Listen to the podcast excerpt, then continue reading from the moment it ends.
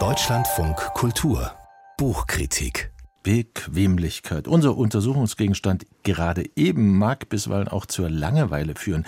Die aber, meint die Soziologin Silke Ohlmeier, ist gar nicht so schlecht wie ihr Image. Langeweile ist politisch, heißt ihr Buch. Untertitel Was ein verkanntes Gefühl über unsere Gesellschaft verrät. Gelesen hat es Maike Albert, die sitzt mir jetzt gegenüber und saublöde Eingangsfrage muss aber sein, haben Sie sich gelangweilt? Zum Glück habe ich mich nicht gelangweilt, denn Silke Ohlmeier präsentiert das Thema sehr kurzweilig mit vielen Fallbeispielen. Das ist immer etwas, was mir sehr gut gefällt. Und in dem Fall fängt man an, darüber nachzudenken, wann man sich selber zuletzt gelangweilt hat. Und da fielen mir sofort Schulstunden ein. Oder, das ist die situative Langeweile, habe ich von ihr gelernt, wenn man im Zug sitzt und darauf wartet, dass er endlich, endlich ankommt oder in einem sehr langweiligen Film. Nun ist Frau Ohlmeier Soziologin und ist das garstig von mir, wenn ich denke, aha, Soziologie ist so langweilig, deswegen kommt das Thema daher. Das ist ein bisschen perfide gedacht. Ich glaube, sie hat das tatsächlich aufgegriffen, weil es ihre eigene Erfahrung ist. Sie hat Industriekauffrau gelernt und das ist eigentlich gar nicht ihre Neigung gewesen, aber weil sie aus einem Elternhaus kommt, in dem noch niemand studiert hat, hat sie sich nicht getraut und auf das sichere gesetzt und das zeigt sie an vielen Beispielen in dem Moment, in dem man eigentlich nicht das tut, was man möchte, sondern sich in fremdbestimmte Kontexte hineinbewegt, dann kann es dazu kommen, dass ein sehr langweiliger Job einen wirklich malträtiert. Und das habe ich auch begriffen.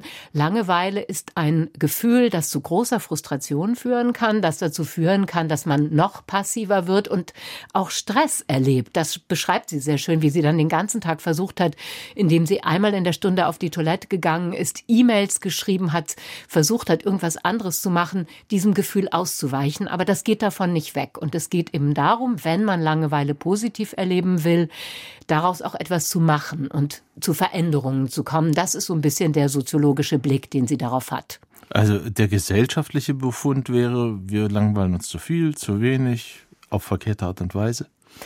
Das ist sehr unterschiedlich. Sie hat einen politischen Ansatz. Das deutet ja so ein bisschen der Titel auch schon an und zeigt, fand ich sehr eindrücklich, dass es in bestimmten sozialen Milieus leichter ist, sich zu langweilen. Zum Beispiel in der Pariser Banlieue gibt es junge Männer, die nirgendwo hingehen können, für die das Kino zu teuer ist und die von dieser Langeweile regelrecht zersetzt werden. Also die im Grunde genommen begreifen, dass die Gesellschaft keine Verwendung für sie hat. Und das führt dann zu diesem Gefühl.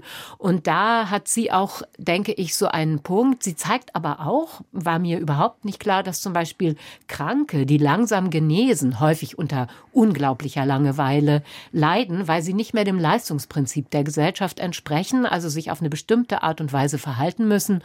Und wir da sehr wenige Modelle haben, um dem Abhilfe zu schaffen. Also für sie ist das Soziale ein ganz wichtiges Element und sie versucht daraus auch so etwas politisch zu gewinnen und zu begreifen. Und es ist aber dennoch Emotionssoziologie, die sie betreibt. Nun hat sie sprechende Überschriften für ihre Kapitel, zehn Kapitel. Eines davon lautet, und ich nehme an, das geht in die Richtung Langweilen oder Sein, was Langeweile mit Kapitalismus zu tun hat. Ja, da ist sie auch sehr kritisch. Sie ist so ein bisschen pamphlettistisch. Das, äh, denke ich, ist schon etwas, was mich auch manchmal gestört hat, vor allem wenn sie Einschübe macht über Race, also auch so Modebegriffe oder Disability, statt da eigene Prägungen zu finden. Sie ist immer dann sehr gut, wenn es um Fallgeschichten geht.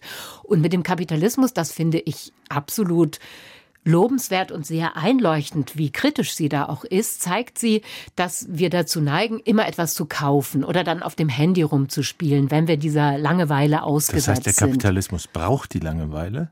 Der Kapitalismus befördert eigentlich eine Form von Zerstreuung, weil man die Langeweile nicht aushält. Also es gibt da so einen Zusammenhang. Sie dekliniert das vielleicht nicht bis zum Ende durch, denn ich glaube, manchmal spielen auch psychologische Faktoren eine Rolle, die sie durchaus mit einbezieht. Ihr Vorbild ist auf jeden Fall Eva Ilus, die israelische Soziologin. Da versucht sie dran anzuknüpfen und sie zeigt, dass man Langeweile nicht aushält, wenn nichts passiert. Sie kann dann produktiv werden, wenn man sie auch zulässt und begreift und durchdringt.